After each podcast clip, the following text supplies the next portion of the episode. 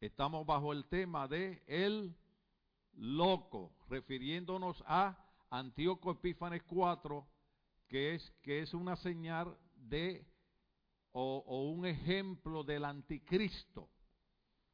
Los días que estamos viviendo son días eh, muy proféticos y recuerde que lo que habíamos dicho es que hasta ahora todos los capítulos que habíamos tocado de Daniel eran profecías que se habían cumplido en el pasado. De Daniel 8 en adelante son profecías que se están manifestando y son profecías que se van a cumplir en el tiempo futuro. Gloria al nombre del Señor.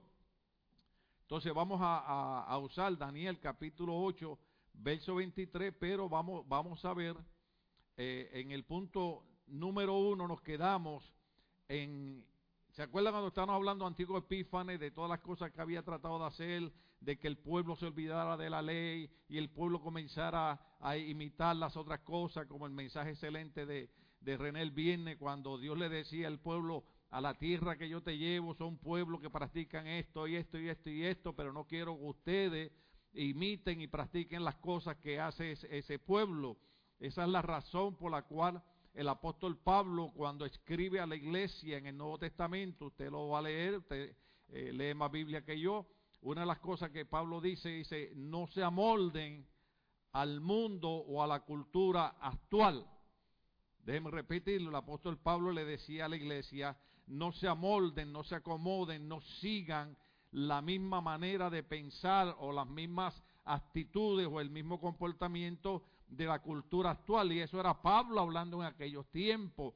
Había momentos que cuando Pablo le escribía a Timoteo, le decía, esta, esta es una generación perversa, tú eres un muchacho joven, nadie tenga en poco tu juventud, pero sé ejemplo, limpieza, fe, pureza, y ten cuidado con esta generación perversa que Pablo hablaba en aquella generación. Si Pablo estuviera en los días de hoy, yo creo que diría, ven Señor Jesús y, y llévame, porque los días que estamos viviendo son peores que los que estaba viviendo el apóstol Pablo. Naturalmente, tiempos proféticos, la Biblia dice, lo predicamos hace varios domingos atrás, que vendrán días donde la gente buscará solamente satisfacer sus propios deseos, sus propios placeres.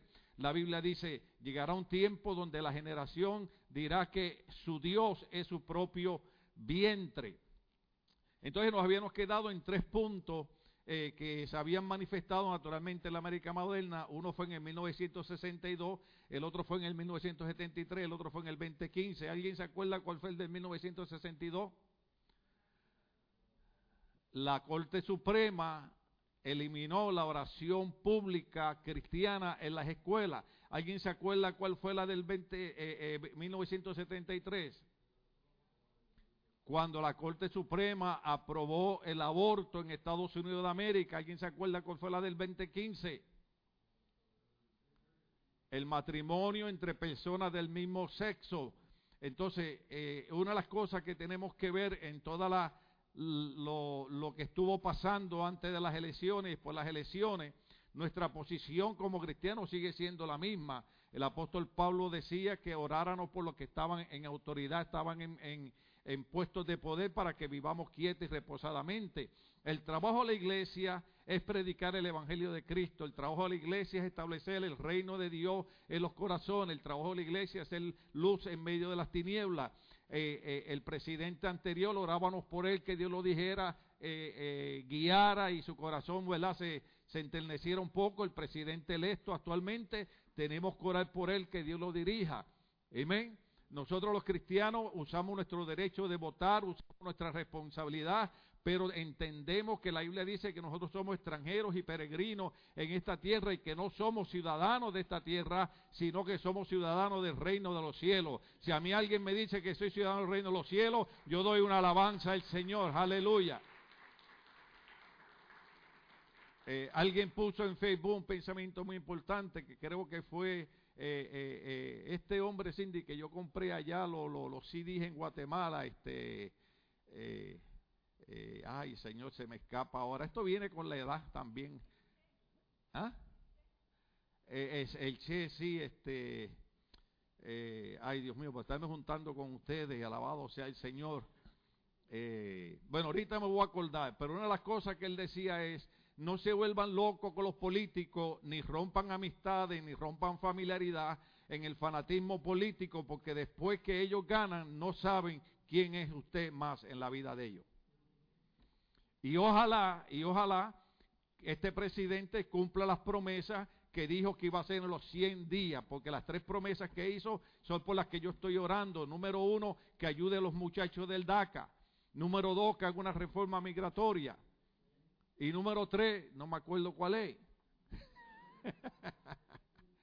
no, él, prometió eh, hacer gestiones eh, para la salud de la gente, porque ustedes saben que el sistema de salud, que supuestamente es el a todo el mundo, no sé cuántos se dieron cuenta que se ha triplicado el precio y, se le está haciendo imposible a la gente mantener el, supuesto sistema de salud que se suponía que era gratis para la gente, no es gratis nada.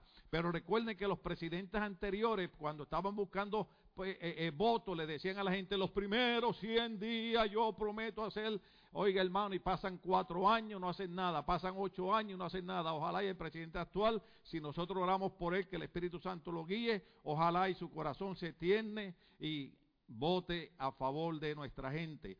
Nosotros, el pueblo hispano, el pueblo inmigrante, ha sido un pueblo trabajador, ha sido un pueblo que ha ayudado esta nación a echarla hacia adelante aunque suene feo decirlo, y voy a decir algo ahorita que será un poco contradictorio, pero nosotros, el pueblo hispano, trajimos a esta nación también muchos valores familiares, muchos valores religiosos que esta nación había perdido. Nosotros los inmigrantes los trajimos a esta nación también, gloria al nombre del Señor. Pero aquí hay un punto importante, donde nos quedamos fue en esas, esas tres primeras eh, leyes que eh, pasó la Corte Suprema. Una de las cosas interesantes es que la Constitución establece en el punto número uno es que el Estado no puede imponer ninguna religión. Entonces, mucha gente a veces se confunde con la diferencia de Estado e Iglesia. Déjeme decirle algo, la Constitución eran hombres que tenían creencias en Cristo, en el Evangelio, y tomaron de preferencia el cristianismo para guiar a esta nación el gobierno no podía meterse en la iglesia, pero la iglesia sí podía intervenir en el gobierno en consejo y el trabajo del gobierno era velar que la moralidad de la nación no se fuese al piso. ¿Qué es lo que está pasando? Lo que está pasando es que cuando eh, la Corte Suprema empieza a cambiar estas leyes que van en contra de la moralidad cristiana, estamos entendiendo que la constitución de Estados Unidos no ha cambiado. La iglesia no ha cambiado, o debo decir, la palabra de Dios para la iglesia no ha cambiado. Lo que ha cambiado ha sido la cultura. Déjeme decirlo más despacio. Lo que ha cambiado ha sido la cultura. Entonces la Corte Suprema y, el gobierno ha preferido complacer el cambio de la cultura que mantener las leyes constitucionales y las leyes que Dios estableció para que un pueblo viviese bien. Una de las cosas que dice el profeta Jeremías, a la tierra que te llevo, ¿a dónde nos trajo Dios? ¿Cuántos mexicanos hay aquí? Levanten la mano los mexicanos. ¿Hay hondureños aquí? ¿Hay salvadoreños? ¿Hay este, qué más hay? guatemalteco, puertorriqueño, ¡eh! Les gané porque yo tengo el micrófono. ¿Qué más hay? ¿Qué más hay aquí? ¿Ah? Perú, arriba Perú, aleluya, gloria al Señor. Eh, ¿Qué más hay? Yo tengo que irme para allá, para Miraflores, Perú, allá quedarme en aquel hotel otra vez, aquel que tiene ventanas y pruebas ruedas a prueba de sonido para descansar. Nicaragua, gloria al Señor, Ecuador, que estamos orando por todos estos países, por lo, por lo que eh, Jefferson, tú eres ecuatoriano. Estamos orando por todos estos países, incluyendo Guatemala, que ha sido afectado por este huracán esta, gloria al nombre del Señor. Pues la Biblia dice que cada uno de nosotros que hemos sido traídos a este país, dice el profeta Jeremías, a la tierra que te llevo, ora por ella, para que esa tierra, esa ciudad, tenga bienestar. ¿Qué es lo que dice? Lo mismo que dice Pablo, oremos por los que están en poder, oremos por los que están en autoridades, oremos por el presidente, oremos por los gobernantes, no importa de qué partido sean, oremos por ellos, dice la Biblia, para que vivamos quieta y reposadamente. Amén. Entonces, ¿cuánto estamos entendiendo que no ha sido la constitución, ni ha sido la palabra de Dios que ha cambiado, sino ha sido la cultura? La cultura ha invadido la mentalidad de los gobernantes, porque los gobernantes muchas veces lo que les interesa es los cuatro años que ellos van a estar ahí, estar haciendo negocios con compañías, que por eso usted después ve en nuestros países, por ejemplo, ahora mismo, lugares que habían construcciones que supuestamente tenían que ser seguras, se, se han ido por barrancos, hermano. ¿Sabe por qué? porque las compañías, en vez de hacer esas construcciones bien hechas, por robar dinero, usé la palabra correcta, por robar dinero, hicieron las construcciones mal hechas y sabe que en Estados Unidos ya está pasando lo mismo. Entonces hacen negocio, hacen chanchullo, decimos en nuestros países.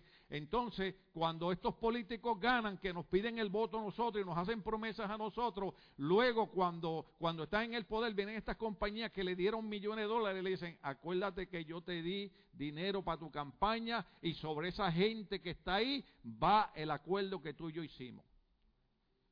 ¿Cuántos saben que estoy hablando verdad? Lamentablemente una de mis eh, eh, eh, motivaciones hacia los jóvenes, una de las cosas que los jóvenes dicen, ay, que mucho nos molesta el pastor, no nos deja quietos. No, lo que está pasando es que la mayoría de los jóvenes ya tienen el derecho de votar a los 18 años. Pero ¿sabe qué? La mayoría de los jóvenes de 18 años no saben nada de política. ¿Cuántos estamos aquí? Entonces, el que, el que mejor grita y el que mejor le ofrece, se, eh, eh, votan por ellos. Y a veces no hacemos análisis de votar por personas, número uno, que tengan una inclinación a los valores que nosotros tenemos como cristianos. ¿Sigo? Entonces, una de las cosas que Pablo le dice a la iglesia, lo dije anteriormente, lo repito, iglesia, nosotros no podemos amoldar nuestra mente a la cultura mundana. A la cultura que lo que anda buscando es eh, líderes políticos que complazcan sus propios deseos. Ayer cuando yo veía las noticias me alegraba que había ganado este eh, nuevo presidente, gloria al Señor, porque yo voto por los dos por los dos partidos. Estoy inscrito en un partido, pero voto por, demócrata, voto por republicano, voto por las personas que más o menos sus valores son, ¿verdad? Inclinados a lo que a lo que uno piensa, pero yo veía que la celebración se inclinaba solamente a ciertas áreas que van en contra de los principios que Dios ha establecido. ¿Estamos aquí todavía? O sea, yo no veía, yo no veía a nadie dando con, cartelones diciendo, damos gracias a Dios que han terminado las elecciones, damos gracias a Dios, estamos orando por el presidente. No, hermano, los cartelones, los periodistas tenían que mandar a cambiar las cámaras porque los cartelones lo que tenían eran palabras ofensivas, palabras vulgares en contra de este gobierno. Entonces, nosotros los cristianos no podemos caer en eso porque el rey de nosotros, el gobernante de nosotros se llama Jesús de Nazaret, que dio su vida por nosotros en la cruz del Calvario. Entonces, ¿qué es lo que viene pasando? Estaba escuchando un buen, un buen pastor, un doctor que estaba dando un testimonio de otro doctor muy bueno, y este otro doctor era el doctor David Jeremías, ¿no? David Jeremiah entonces dice que eh, eh Debe Jeremiah estaba predicando ¿verdad? sobre los pasajes bíblicos de la salvación y del infierno. Y se le acercó una mujer y le dijo a Debe Jeremiah, eh, el Dios que yo le sirvo no manda a la gente al infierno. Y el doctor Jeremiah le dijo, usted tiene toda la razón. El Dios que usted le sirve no manda a la gente al infierno, pero el Dios que yo le sirvo, que es el Dios de la Biblia, manda a la gente que acepta a Cristo como su Salvador al cielo y manda al infierno a aquellos que no creen en Cristo, porque la Biblia dice, y predicar el Evangelio a toda criatura, el que creyere y fuere bautizado será salvo, mas el que no creyere será condenado. Y cuando entremos al reino de los cielos, el libro Apocalipsis dice que se abren los libros las obras, todas aquellas cosas buenas que hacemos, todas aquellas cosas que hacemos en el bienestar del Evangelio están escritas y la Biblia dice que recibiremos recompensa por esas obras, pero dice que después que se abren los libros, se abre otro libro que se llama el libro de la vida. Y el que no se halló inscrito en el libro de la vida fue lanzado al lago de fuego y azufre yo estuviera sentado allá y ya estaría haciendo así. Uh. ¿Sabe por qué? Porque la generación actual, y cuando hablo de generación actual no estoy hablando de jóvenes, estoy hablando de, de viejos, de todo lo que estamos viviendo ahora. Hemos creado un Dios a nuestra manera. mientras Dios haga lo que yo creo que Él debe de hacer, es mi Dios. El día que ese Dios me diga que yo tengo que vivir de otra manera, dejó de ser mi Dios. Entonces, por eso es que encontramos montones de pastores y montones de iglesias que son diferentes al evangelio natural que predicamos. ¿Por qué? Porque la cultura ha cambiado, encontramos montones de religiosos que están amoldando al Dios que la gente quiere creer. Por ejemplo, hay gente que dice, yo no creo que Dios me va a castigar porque yo tenga tres mujeres. Cuando la Biblia dice y Jesucristo dijo, por esta razón dejará el hombre eh, eh, a su padre y a su madre y se unirá a su mujer y los dos serán una sola carne. La Biblia establece que, en el matrimonio debe ser un hombre y una mujer. Pero hay religiones que, que para ellos es normal tener cuatro y cinco mujeres. Los veo muy serios, parece que el mensaje está bueno. Cuando yo a la gente seria, le digo, el mensaje les está gustando. Entonces, una de las cosas que estamos hablando es, por eso hemos usado a Daniel como verdadero profeta de Dios, porque otra también situación que ha ocurrido es, hermano, montones de gente en los medios sociales, montones de gente que profetizaba esto y profetizaba lo otro, hermano. Déjeme decirle algo, yo también fui un joven y debo decir un joven medio loco, que a mí cualquier profecía que me daban yo la creía. Y yo le decía a mi esposa, ¿tú sabes cuántos errores yo cometí creyendo profecías? No es que no creamos en la palabra profética, creemos en los dones del Espíritu Santo. Pero hoy hay un montón de gente profetizando sin tener una vida consagrada y dedicada a Dios. Sin tener una vida sacrificada al servicio de Dios. Encontramos un profeta como Daniel que estuvo dispuesto a vivir como un esclavo más de 70 años en Babilonia. Encontramos un profeta como Daniel que estuvo dispuesto a ser echado en un horno de fuego. Encontramos un verdadero profeta como Daniel que estuvo dispuesto a ser echado en el foso de los leones. Estamos dispuestos a encontrar un verdadero profeta como Daniel que jamás en todos los años que estuvo en Babilonia vendió su relación con Dios. Estuvo dispuesto a que lo mataran antes de desobedecer la palabra del Señor. Desde los 17 años, desde jovencito. No me den esa comida, lo hemos dicho un montón de veces, ¿sí o no? Y Daniel propuso en su corazón no contaminarse con la comida del rey, porque según él, su ley, la ley de Dios le decía que no. Pero ¿cómo estamos la generación actual? ¿Cómo estamos los cristianos actuales? Oh, hermano, qué bueno. Yo me alegro cuando los veo en la iglesia. Verdaderamente me siento contento. Veo que ustedes están haciendo un esfuerzo. Creo que Dios los va a bendecir. Pero hay montones de gente que entran a la iglesia y como entraron, salieron. Alguien dijo en una ocasión, el hecho de que tú te metas en un garaje no te convierte en carro. El hecho de que tú entres a una iglesia no te convierte en cristiano. Ser cristiano requiere lo que dijo Jesucristo. Si alguno quiere venir en pos de mí, niéguese a sí mismo, tome su cruz cada día y sígame.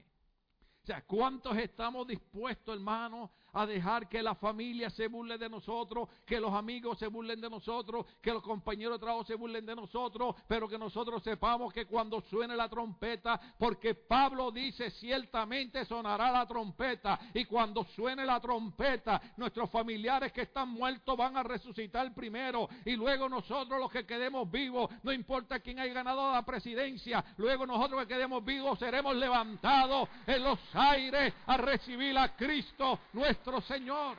Seremos levantados con el Señor. Déjeme decirle algo, yo no sé si voy a estar muerto para el día del rapto o voy a estar vivo para el día del rapto, pero de que el Señor viene a levantar la iglesia, viene. Evangelio según San Juan, después de Cristo, está el 40 días mostrándose resucitado sus discípulos. Dice la Biblia que de momento, delante de los, de, los, de los discípulos, una nube se pone a los pies de Cristo y comienza a levantarlo. Aquellos hombres se quedaron pasmados, sorprendidos. Y Jesucristo le dijo, varones Galileo, no os sorprendáis por esto que, ve, que ven De la misma manera que ustedes me ven que soy levantado, de esa misma manera voy a regresar. ¿Y sabe qué dice la Biblia? Que el Señor vendrá con grande poder y grande gloria sobre las nubes. Oiga bien, y todo ojo, aún lo que les traspasaron lo verán. Aquellos que han negado a Cristo, aquellos que se han burlado a Cristo, aquellos que han perseguido a la iglesia, van a ver la promesa del Cristo glorificado que regresa no para ser crucificado, regresa para levantar a una iglesia gloriosa, transformada por el poder del Espíritu Santo. Entonces, una de las cosas que queremos hablar hoy en el punto número dos son las características de Antíoco y el anticristo. Recuerden que cuando hablamos de Antíoco, ¿se acuerdan que usamos el libro de Macabeo? Que es un libro histórico. Cuando hablamos de Antíoco, en la vida de este rey vemos un ejemplo de cómo sería el anticristo cuando se manifieste. ¿Se acuerdan que Antíoco mandó eliminar, no respeten los ministros, cancelen los, servicios en el, en el, en, el templo, eh, sacrifiquen cerdo, todo, todo lo que era contrario a la ley de Dios, lo hacía este hombre llamado Antíoco, que es un tipo, cuando usted estudia en el seminario, en el seminario usted estudia tipología, o sea, cosas que son parecidas o son ejemplos. Antíoco es un, es un, un tipo del anticristo en Daniel capítulo 8, verso 23 al 27. Pero vamos a tocar el punto número A, las características de Antíoco y el anticristo. Amén. Tendrá, punto A, tendrá una personalidad dinámica. Daniel 8:23, vamos a usar un pedacito. Ponme Daniel 8:23, vamos a usarle el 8:23 para el punto A y el punto B. Pero note bien, ¿dónde está la personalidad dinámica de este hombre? ¿Qué es lo que ocurre cuando el pueblo está necesitado de una buena economía? ¿Qué es lo que ocurre cuando el pueblo está necesitado de aseguranza médica? ¿Qué es lo que ocurre cuando hay problemas de guerra? ¿Qué es lo que ocurre cuando hay un descontrol en la población? La población quiere que aparezca un líder, alguien que traiga solución. Pues déjeme decirle, una de las cosas que va a hacer el anticristo va a ser que aparecerá como un líder dinámico, ofreciendo solución a todos los problemas de la gente. Por eso en el primer punto dice, acuérdese que ahora, el capítulo 8 en adelante, estamos hablando ahora de, eventos del futuro, de cosas que están comenzando a desarrollarse y cosas que se van a cumplir. Hacia el final de esos reinos, eh, cuando los rebeldes lleguen al colmo de su maldad, surgirá un rey de rostro adusto. La palabra adusto, cuando usted la busca en las otras interpretaciones bíblicas o otras traducciones, debo decir, se habla de un hombre con astucia, se habla de un hombre con dinámica, se habla de un hombre bien presentable, se habla de un hombre que su personalidad será atrayente. Y cuando este hombre aparezca, será un hombre que todo el mundo se inclinará a seguirlo, porque será un hombre que aparecerá con una dinámica, ofreciendo soluciones a todos los problemas de la humanidad. Nuestro país y todo el mundo ahora mismo está en una situación terrible. Hermano, no solamente el huracán en Centroamérica, no solamente el terremoto en Grecia, no solamente los terremotos en Puerto Rico, no solamente el terremoto político y la condición de, odio y de enemistad y de, cuánta cosa está pasando en nuestro país por medio de, de las elecciones, pero este hombre aparecerá con una dinámica ofreciendo solución a todas estas cosas. Una de las cosas interesantes es que en el Medio Oriente el presidente anterior logró que se firmara paz entre cuatro países que siempre han sido enemigos. Y eso es bueno, o no es bueno que haya paz. Pero Pablo escribió a los tesanolicenses y le dijo, cuando hablen de paz y de seguridad, vendrá destrucción repentina. Por eso es que la iglesia tiene que estar espiritualmente despierta. Por eso es que la parábola de las diez vírgenes no está ahí para, oh, oh, pastor, yo ya yo me la sé de memoria. No, no es saberse la de memoria, es vivirla. Diez vírgenes. Y las diez vírgenes estaban esperando que llegara el esposo, símbolo de la, del regreso de Cristo. Pero dice la Biblia que las diez vírgenes se quedaron dormidas. Así como algunos cuando yo predico. Oiga, es difícil que alguien se duerma cuando yo predico, porque yo soy medio loco predicando, ¿sí o no? Estoy hablando del loco y a lo mejor yo también estoy ahí. Gloria a Dios. Pero así es Dios. Así es Dios. Cuando Dios me llamó para ser pastor, yo pienso, Señor, ¿por qué no escogiste uno de esos jóvenes buenos? De esos jóvenes que nunca han fumado marihuana, que nunca han fumado, han metido cocaína, que nunca usaron piedra, que nunca usaron. De esos jóvenes que nunca rompieron noche en una cantina. Ese es el mejor testimonio. El mejor testimonio que puede dar un hombre, una mujer o un joven es para ser aquí al frente decir, nací en la iglesia o llegué a la iglesia de chiquito y he crecido sirviendo. Ese es el mejor testimonio. Cuando yo tengo que hablar de mi pasado, a mí me da vergüenza, hermano. Pero, pero dice la Biblia, el apóstol Pablo dice que de lo vil y de lo bajo escoge Dios para avergonzar a los sabios. Dios nos agarra, nos liberta, nos transforma, nos cambia para que la gente vea que no importa lo que digan los psiquiatras y los psicólogos, todavía hay un poder del Espíritu Santo que puede transformar la vida del hombre y de la mujer. No importa cuán hundido esté en el fango, hay un poder del Evangelio que transforma.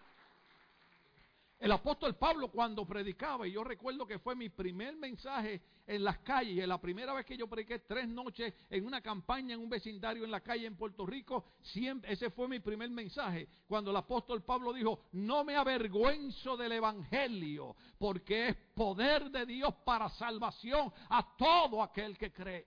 Pablo no se avergonzaba del Evangelio, ¿sabe por qué? Porque el Evangelio es el poder de Dios para transformar las vidas. Las esposas debieran estar diciendo, Señor, yo quiero en ese poder del Evangelio. Yo quiero, porque yo necesito que me cambies a este que está aquí. Y hay mujeres que se les olvida hacer esa oración. Pero hay hombres que también debieran creer en ese poder que transforma.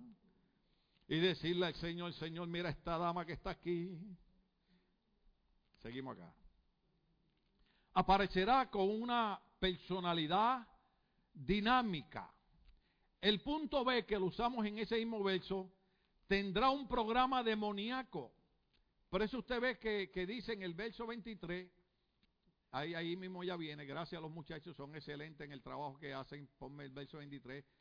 Ven que la primera parte que usé fue un rey de rostro adusto, eso es con dinámica. La segunda parte dice maestro de la intriga. La palabra maestro de la intriga significa la habilidad para resolver problemas. Pero su poder vendrá del reino de las tinieblas. ¿Cuánto estamos aquí todavía? Estas elecciones eran importantes, no porque por quién usted iba a votar, sino que esta elección era importante porque él está, oh aleluya, está comenzando un proceso profético donde déjeme decirle algo, si usted espera que las cosas mejoren dentro de, tres, dentro de cuatro años, mejor es que se baje de esa nube. Los únicos que tenemos garantizado que estaremos en pie y que proveerá el Señor somos aquellos que hemos entregado nuestra vida a Cristo. Las cosas no irán mejorando, las cosas irán empeorando. Porque, porque todo el ambiente profético es que todo se volverá un caos. Entonces aparecerá este hombre que dice la palabra ahí, maestro de la intriga, que tendrá la habilidad para resolver el problema. Y cuando este hombre aparezca, todos los gobiernos le van a entregar el poder a él. ¿Y usted sabe dónde vendrá el poder de este hombre? Viene de las mismas tinieblas. ¿Cuánto estamos aquí todavía? Será diabólico en su poder. Verso 24, ponme el verso 24. Oh, gloria al nombre del Señor. Será diabólico en su poder. Que llegará a tener, ajá, no, importa, tranquilo, yo nada me desespera. Se, se, va la señal, yo no tengo problema con eso. A algunos se le va la señal del wifi y, y tiembla. A mí se me va la señal ahí, yo espero hasta que los muchachos la pongan. Verso 24. Dijimos que será diabólico en su poder. Dice que llegará a tener mucho poder. Este hombre dinámico, este hombre que, tendrá la facultad de resolver problemas mundiales, que su, que su, que su poder vendrá de las, de las horas tinieblas, dice que llegará a tener poder, pero no por sí mismo. ¿Están ahí? Ese rey causará impresionante destrozo y saldrá airoso en todo lo que emprenda destruirá a los poderosos y el pueblo santo.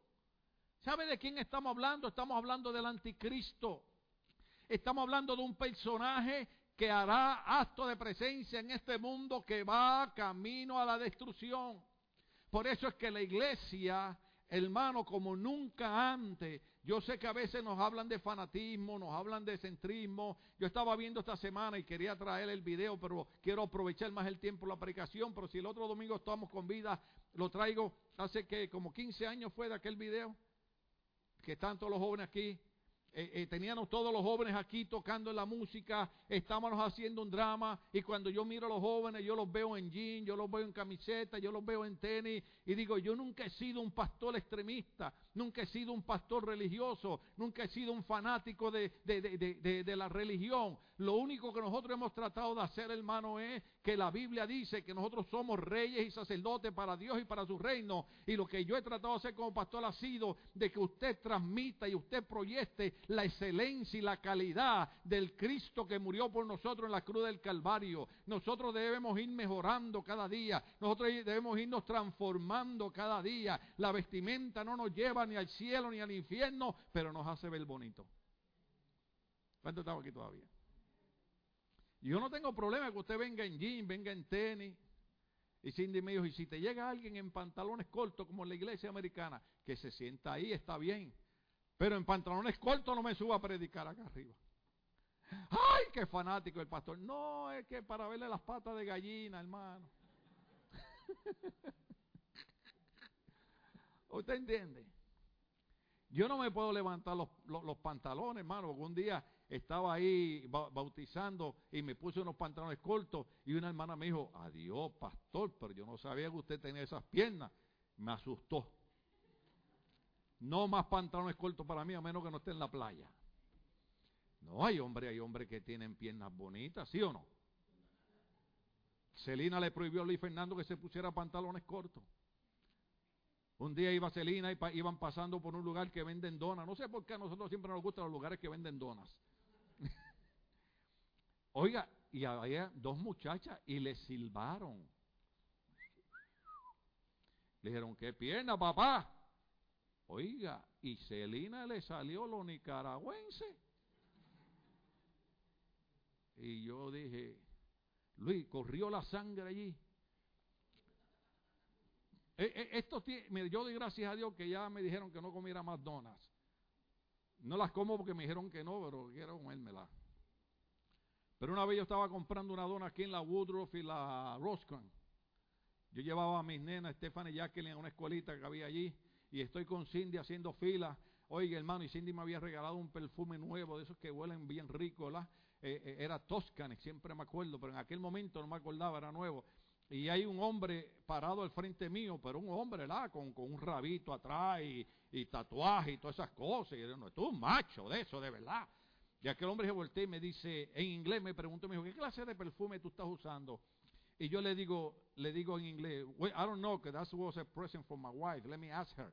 Déjame preguntarle a ella. Le digo, Cindy, ¿cuál es el perfume que tengo? Cindy me dice, es Toscany. Y le digo, y le digo al hombre, oh, es Toscany. Lo hace la compañía Aramis. Y el hombre se me queda mirando y me dice, tiene que ser bueno porque tienes ese olor a macho encima. Hermano, llegar a donde yo iba a pedir la dona se me hizo eterno.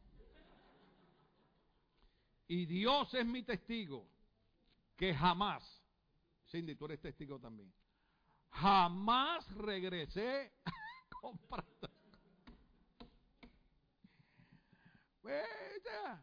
Eh, pero nosotros no somos, no somos, no somos extremistas, nosotros no somos religiosos, nosotros no somos fanáticos. Nosotros lo que pasa es que tratamos de enseñar a la gente que mejore, que mejore. ¿No está, ¿No está usted de acuerdo que usted debe estar en un lugar donde le enseñen a mejorar? ¿Ah? Usted, usted ve a una mujer, hermano, y llega toda despeinada, llega sin maquillaje, usted no quiere usar maquillaje, no lo use. Aquí nadie está obligado a usar maquillaje. Y llega con la chancleta, la chimotrufia, y, y, usted la ve y dice, hmm". pero esa misma mujer el siguiente domingo llega bien peinada, llega maquillada, llega con sus tacos. No quiere decir que no puede usar sandalia, ¿verdad? Porque llegamos a una edad que ya hasta ni zapatos queremos usar. y usted la ve y usted dice, Oye, bro, ¿y quién es esa hermana? Es la misma chimotriufa de la semana pasada. Lo único que había un hombre que decía que no hay mujer fea, solo mal arreglada. ¿Estamos aquí todavía? Y eso es lo que tratamos de hacer. No es un concepto religioso, un concepto de levantar la autoestima, es un concepto de transmitir, proyectar, yo soy hijo de un rey. ¿Cuándo estamos aquí todavía?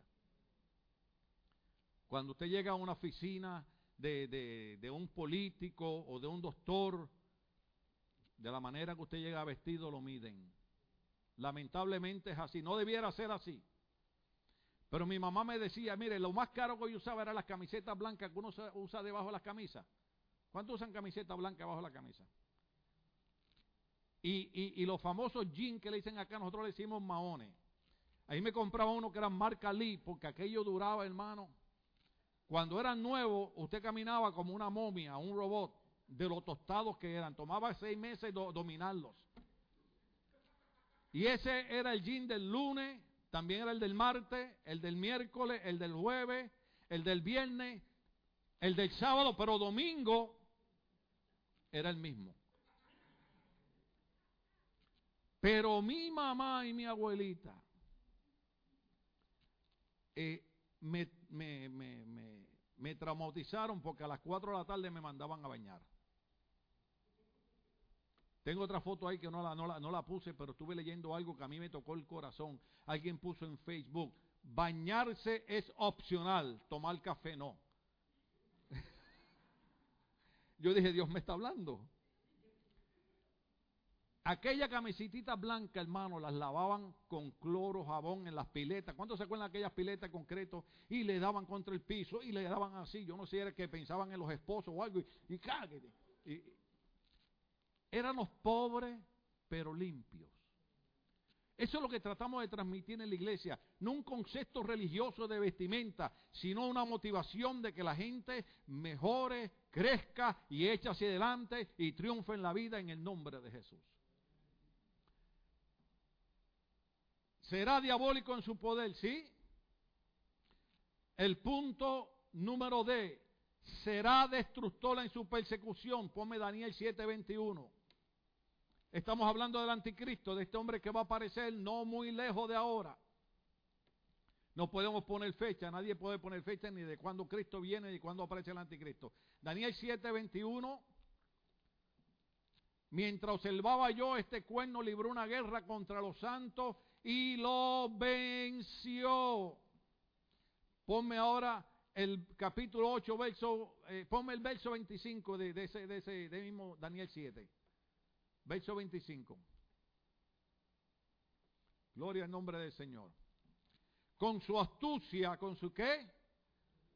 Propagará el engaño creyéndose un un ser superior, destruirá a mucha gente que creía estar segura y se enfrentará al príncipe de los príncipes. ¿Se va a enfrentar a quién? ¿Alguien sabe quién es el príncipe de los príncipes? Pero dice, pero será destruido si la intervención humana. Pero este eh, personaje llamado el anticristo será destructor en su persecución. Ahora ponme Daniel 8:24. Daniel 8:24 que llegará a tener mucho poder, pero no por sí mismo. Este rey causará impresionante destrozo y saldrá airoso en todo lo que emprenda, destruirá a los, pueblos, a los poderosos y al pueblo santo, porque vendrá en contra del pueblo de Israel. Ahora, ponme segunda Tesalonicense, capítulo 2, verso 9. Segunda Tesalonicense, capítulo 2, verso 9. Oiga bien, el malvado vendrá, se refiere al anticristo, este personaje que va a aparecer el malvado vendrá por obra de Satanás con toda clase de milagros, señales y prodigios falsos. Usted ve, usted ve para aquellas personas que piensen, antes el pastor oraba por la gente y la gente caía al piso y el poder de Dios se movía. E, e, eso todavía ocurre, eso todavía pasa, hermano. Lo que pasa es que estamos tratando de guiar la iglesia a interesarse más en la palabra escrita, en el mensaje inspirado por el Espíritu Santo que los milagros, señales y prodigios que ocurren en muchas de nuestras iglesias, porque lo más que tenemos en estos días son montones de predicadores haciendo un sinnúmero de shows en los púlpitos para engañar a la gente. Tenemos la gente distraída, por eso la gente que anda detrás de señales, milagros y prodigios, cuando aparezca el anticristo, se van a ir detrás de él. ¿Estamos aquí todavía? La iglesia debe ser una iglesia que pida. Es más, yo, yo no tengo problema. Usted síjame, pastor. Nosotros queremos que cuando lleguemos los domingos a la iglesia, usted nos dé un buen mensaje de la palabra. Aunque yo no hable en lengua, aunque no me den escalofrío, aunque yo no dance, aunque pero que cuando yo salga de ahí mi corazón salga lleno de la palabra de Dios y que mi mente salga ilustrada sabiendo que los días que estamos viviendo son días finales y que este hombre va a aparecer. Dios no deja de hacer milagros. ¿Cuántos saben que Dios no deja de hacer milagros? Él sigue siendo Jehová Rafa, Jehová nuestro sanador. Él sigue siendo nuestra victoria, Jehová Nisi. Él sigue siendo Jehová El Shaddai. Jehová Siqueno, mi justicia. Él sigue siendo todo eso. Y tenemos que a veces tener culto donde le digamos, Señor, esta noche necesitamos que tú hagas milagros. O esta mañana necesitamos que tú hagas señales y prodigios. Y Dios lo hace. Pero lo que no queremos es que la iglesia se enfoque en algo que va a ser fácil llevarnos al engaño para ir detrás de este personaje. ¿Estamos aquí todavía? Entonces, el punto es, será astuto en su programa, Daniel 8:25. Daniel 8:25. Yo sé que usted lee la Biblia todos los días en su casa, pero tengo que repetirle estas cosas. Daniel 8:25 lo dice de esta manera. Lo leímos ahorita, pero viene, viene al caso, porque en este, en, este, en este punto que estamos tocando es ser astuto en su programa, con su astucia. ¿Ven? Ahora recuerde que de dónde venía el poder de este hombre? De las tinieblas. El otro punto es, será desafiante en su programa, el verso 25. Desafiante, va a desafiar al príncipe de los príncipes, va a desafiar al mismo Dios. ¿Se acuerda lo que dice Isaías y dice Ezequiel de, de, Luz Bella? ¿Sabe quién era Luz Bella? Satanás, el diablo, el anticristo. ¿Se acuerda cuando él dijo, subirá a lo alto y allá junto al Altísimo pondré mi trono? Desde un principio retó a Dios y en el tiempo final volverá a retar a Dios. Pero será destruido sin la intervención humana. Apocalipsis 19:20. Apocalipsis 19:20. Será derrotado en su propósito. Oiga bien, usted sabe que existe el Padre, el Hijo y el Espíritu Santo. Hay iglesias que dicen, no es Jesús solo, es Jesús solo. Hay otras iglesias que dicen, no es el Padre solo. Y yo siempre hablo con mucho respeto sobre las otras religiones.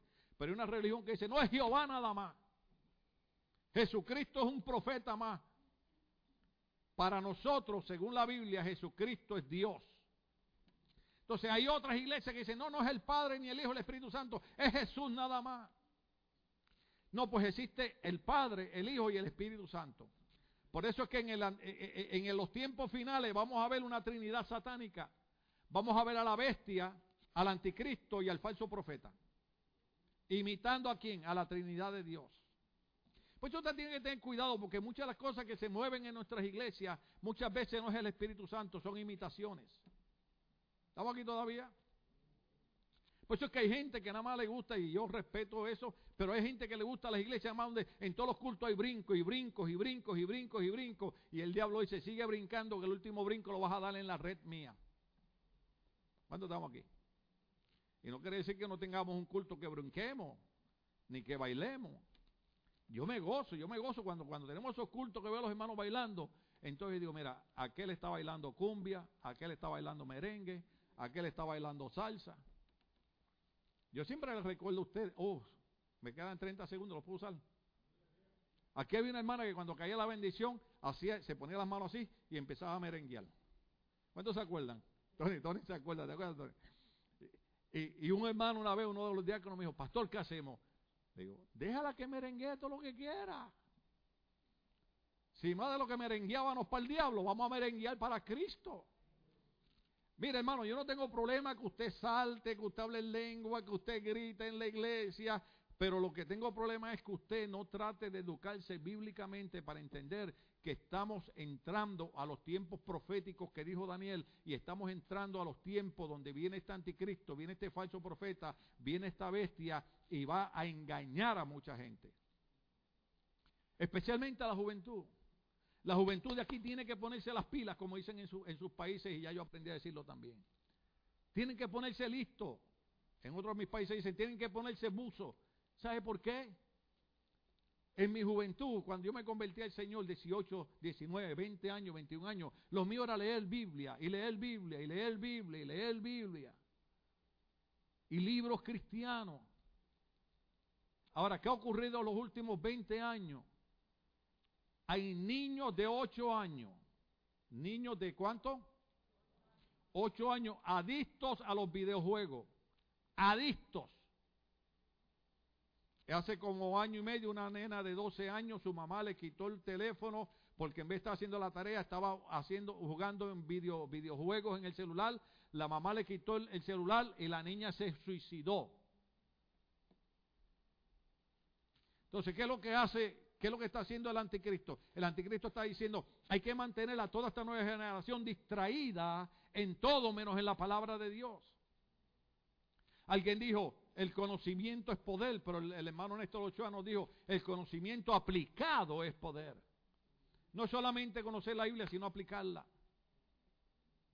La gente nos dirá fanático, la gente nos dirá aferrado, la gente nos dirá que somos antipáticos, la gente dirá, ¿por qué no te metes aquí? ¿Por qué no te metes allá? ¿Sabe por qué? Porque aquel que dio su vida por mí en la cruz del Calvario, aquel que me lavó con su sangre, merece que yo viva mi vida para él. ¿Estamos aquí todavía? Voy a decir algo aquí que les va a molestar, les va a enojar. Alguien puso en Facebook que estaba contento que por lo menos los cristianos sacaban un día al año para adorar al diablo. ¿Sabe a qué me refiero? Gente que viene los domingos a la iglesia a alabar a Dios, pero el día que llega Halloween se van a vestirse brujas y a meterse en fiestas donde lo que se está es adorando demonios. El apóstol Pablo dijo, no participe de las obras infructuosas de las tinieblas, sino más bien denúncialas. Nosotros no estamos en tinieblas, nosotros estamos en luz. Jesucristo dijo, yo soy la luz del mundo, el que a mí viene no andará en tinieblas. Nosotros estamos en la luz de Cristo. Pero la cultura actual la cultura actual, lo digo, está logrando convencer a nuestros dirigentes y a muchos pastores y a muchas iglesias que el pecado no es malo. El apóstol Pablo dijo, la paga del pecado es la muerte, mas el regalo de Dios es vida eterna en Cristo Jesús, Señor nuestro. Y yo tengo ese regalo maravilloso de nuestro Señor Jesucristo. Llegó la época que la iglesia tiene que entender que Dios nos dejó aquí para que fuésemos luz del mundo. Que nos critiquen, que nos persigan, que, pero firmes en Cristo. Estamos por terminar, 30 segundos más y terminamos. Apocalipsis 19, 20. Pero la bestia, porque el punto es, será derrotado en su propósito. Oiga bien, cristiano, ¿cuántos cristianos hay aquí? Yo esperaba que todo el mundo era cristiano. Los que no son cristianos, hoy entreguesen a Cristo. Hoy acepta a Cristo como Señor y Salvador de su vida. Porque es bueno venir a la iglesia. Yo creo que usted venga a la iglesia. Pero acepta a Cristo como Señor y Salvador de su vida. Porque la única manera que somos salvos es cuando aceptamos a Cristo. Amén. La Biblia dice Evangelio de San Juan capítulo 1, a los suyos vino y los suyos no les recibieron, más a los que les recibieron les dio potestad de ser hechos hijos de Dios. El mensaje no cambia. La cultura actual dice, oh, pastor, bájele un poquito, bájele, yo no sé cómo es que dicen, pero eh, bájele tres puntitos. No, hermano, ahora más que nunca tenemos que predicar el Evangelio como es. Porque todos ustedes, incluyendo yo, tenemos un montón de amigos que son cristianos, pero viven practicando el pecado. No estoy hablando de los errores que cometemos como seres humanos. Dios nos libre de decir que ninguno de nosotros comete errores como ser humano. Y doy gracias a Dios por Jesucristo, que la Biblia dice que cuando usted y yo cometemos errores, dice, si alguno hubiese cometido pecado, abogado tenemos delante el Padre Jesucristo el justo, y su sangre nos limpia de todo pecado. Pero hay una diferencia entre que a veces cometamos errores y a veces caigamos en un pecado, a lo que dice Santiago, más el que practica el pecado es del diablo. hay una diferencia entre por nuestra humanidad cometer un pecado o cometer una falta y otra es vivir. ¿Estamos aquí todavía? Está aquí, hágame así. Algunos, algunos me hicieron. Como quien dice, pastor, por favor, ya termine que me va a matar. Bueno, te vas con el Señor. ¿No sería maravilloso? Te vas con el Señor. Pero la bestia fue capturada junto con el falso profeta. Aleluya. Este es el que hacía señales milagrosas en presencia de ella, con las cuales engañaba a los que habían recibido la marca de la bestia y adoraban su imagen. Los dos fueron arrojados vivos al lago de fuego y azufre. Mire, yo no sé cuál va a ser la marca de verdad, porque la gente da tantos detalles y tantas cosas. Yo espero que Tony llegue a ese punto en el estudio que le está trayendo los viernes. Pero déjeme decirle algo. Actualmente tenemos ya varias compañías que le están poniendo, eh, yo trato de decirlo en español, y, pero vamos a decirlo aquí en spanglish, el microchip, que es como un granito de arroz ya hay montones de compañías, montones de personas que se están poniendo ese granito de arroz ahí, que es un microchip, que entonces con eso no tienen que usar tarjeta, lo ponen así, la puerta se abre, van a comprar algo en la, máquina, se, eso, van a pagar. Entonces va a llegar un momento en que mucha gente va a estar usando eso porque es más fácil. En vez de estar sacando dinero, usted va al mercado y nada más pasa la mano. ¡plip! Y yo no estoy diciendo que esa es la marca del anticristo, pero estoy diciendo que si ya la humanidad y la sociedad está tan dispuesta y complaciente a dejarse poner un microchip para hacerle la vida más fácil, cuando venga el anticristo y le diga, nadie podrá comprar, nadie podrá vender, nadie podrá comer, nadie podrá entrar, nadie podrá salir si no tiene la marca del anticristo, esta gente muy bien le van a decir al falso profeta y a la bestia del anticristo, ponme la marca. Pero nosotros los cristianos, ¿estamos aquí? Me quedan 15 segundos, ¿los puedo usar? Nosotros los cristianos, el libro de Efesios dice, cuando ustedes creyeron fueron sellados con el Espíritu Santo de la promesa. Yo no necesito el 666, yo no necesito el sello de la bestia, porque cuando yo creí en Cristo yo fui sellado con el sello del Espíritu Santo que dice la Biblia que ese sello garantiza mi salvación y garantiza mi entrada al reino de los cielos. Cada uno de ustedes que ha aceptado a Cristo tiene el sello del Espíritu Santo. Usted no necesita el 666, ni necesita el marco chi. Usted lo que necesita es adorar a Dios y decir, Señor, gracias porque tú me sellaste con el Espíritu Santo y eso significa que yo soy propiedad tuya. Tremendo, tremendo lo que, lo que va a ocurrir. Entonces terminamos, casi. Daniel capítulo 7, verso 11. Daniel 7, 11. Será destruido en su castigo. Será destruido en su castigo. Daniel 7, 11. Esto, esto, es Daniel. Qué pena que ya estamos terminando. Esto es Daniel. Yo me quedé mirando por causa de las grandes insolencias que profería el cuerno. Seguí mirando hasta que esta bestia la mataron. La descuartizaron y echaron los pedazos al fuego al diente. Será destruido el anticristo. Capítulo 8, verso 25 de Daniel otra vez. Capítulo 8, verso 25. Y ahí lo vamos a dejar porque vamos a usar el 26 y el 27 también. El que leímos ahorita, con su astucia propagará el engaño creyéndose un ser superior, destruirá mucha gente que creía estar segura y se enfrentará al príncipe de los príncipes, pero será destruido sin la intervención humana. Sin intervención humana, ¿sabe qué significa? Que va a ser el Espíritu de Dios quien lo va a destruir. La conclusión de Antíoco y el anticristo. Qué pena que estamos terminando. Ese es el punto número 3. Quiero terminar el mensaje hoy porque necesito meterme en otro mensaje el otro domingo. Daniel capítulo 8, verso 26 al 27. La conclusión de Antíoco y el anticristo. Esta visión de los días con su noche que se te ha dado a conocer es verdadera. Esto es el ángel hablando a Daniel el profeta. Esta visión de los días con sus noches, o sea, la visión que se te ha dado para el futuro, que se te ha dado a conocer, note bien la palabra, es verdadera.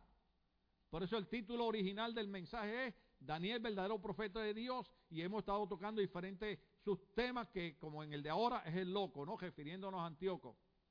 Esta visión de los días, con sus noches que se te ha dado a conocer, iglesia, oiga esto, el ángel dijo Daniel, esa visión es verdadera. Pero no la hagas pública, pues para eso falta mucho tiempo. Ahora, hay que buscar cuándo fue que se le dio la visión a Daniel, cuánto tiempo ha pasado y en qué días estamos viviendo. ¿Estamos aquí? Ponle el verso 27. Yo, Daniel, quedé exhausto y durante varios días guardé cama. O sea, cayó hasta enfermo de lo que Dios le reveló, de lo terrible que serían los días del tiempo del fin. Yo, Daniel, quedé exhausto, así como queda el pastor cuando termina de predicar. ¿Ustedes creen que predicar es fácil? Cuando yo lo veo a ustedes mirándome con ojos de pistola. Cuando yo, cuando yo los veo a ustedes que yo estoy aquí soltando toda mi alma y todo mi corazón, tratando de que usted despierte la realidad de que hay un camino de salvación que se llama Cristo, y lo veo a usted ahí preocupado y diciendo, ahí si el pastor no termina, se me pasa el juego, el pastor no termina, se me pasa la novela. Déjame decirte algo, yo prefiero que se me pase el juego y la novela e irme con Cristo y no quedarme con el anticristo aquí viendo la novela y viendo el juego. Yo, Daniel, quedé y durante varios días guardé cama. Luego me levanté para seguir atendiendo los asuntos del reino, pero la visión me dejó pasmado, pues no lograba comprenderla. No lograba comprenderla. Porque lo que Daniel vio era para el futuro. Y Daniel en su mente de aquella época no podía comprender lo que él estaba viendo en el futuro. Todos estos adelantos tecnológicos, toda estabilidad, nosotros estamos saliendo ahora alrededor del mundo, hermano. Estamos en Facebook, estamos en YouTube, estamos en Internet. En cuanta cosa aparezca ahí, estamos saliendo alrededor del mundo. Hay veces que yo vengo aquí y veo un grupo de hermanos y digo, oh, aleluya. Y usted dice, pastor, pero ¿por qué usted predica así? Porque tenemos más de 500 personas sintonizándonos por las redes sociales. Al, al mismo momento que usted me está escuchando, ellos me están escuchando en otros países. Daniel no podía comprender eso.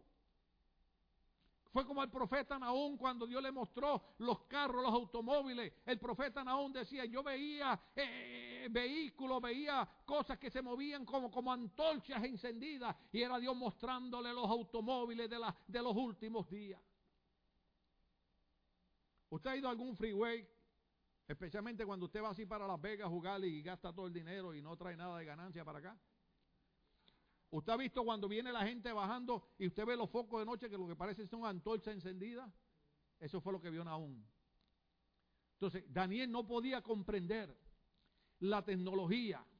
Los profetas hablaban de dragones que escupían fuego. Lo que estaban viendo no eran dragones que escupían fuego, estaban viendo los tanques de guerra. Estaban viendo los aviones. Cuando Ezequiel ve ángeles que se mueven con, con ruedas para aquí y para allá. Estaban viendo la tecnología que usted y yo pensamos que es normal. Para los profetas eran señales del tiempo final. Que hay que usar la tecnología, sí. Que hay que aprovecharla, sí. Pero sin descuidarnos, porque eso fue lo que dejó a Daniel pasmado. En Daniel capítulo 8 Dios nos da una imagen del futuro usando el histórico Antíoco, mostrando el terror que vendrá cuando se manifieste el anticristo. A Daniel se le informó que no hiciera pública la visión porque faltaba mucho tiempo, pero él quedó exhausto al ver lo que vendría en el futuro. Termino. Usted y yo estamos viviendo en el futuro que dejó exhausto a Daniel. A alguien Dios le ministró hoy.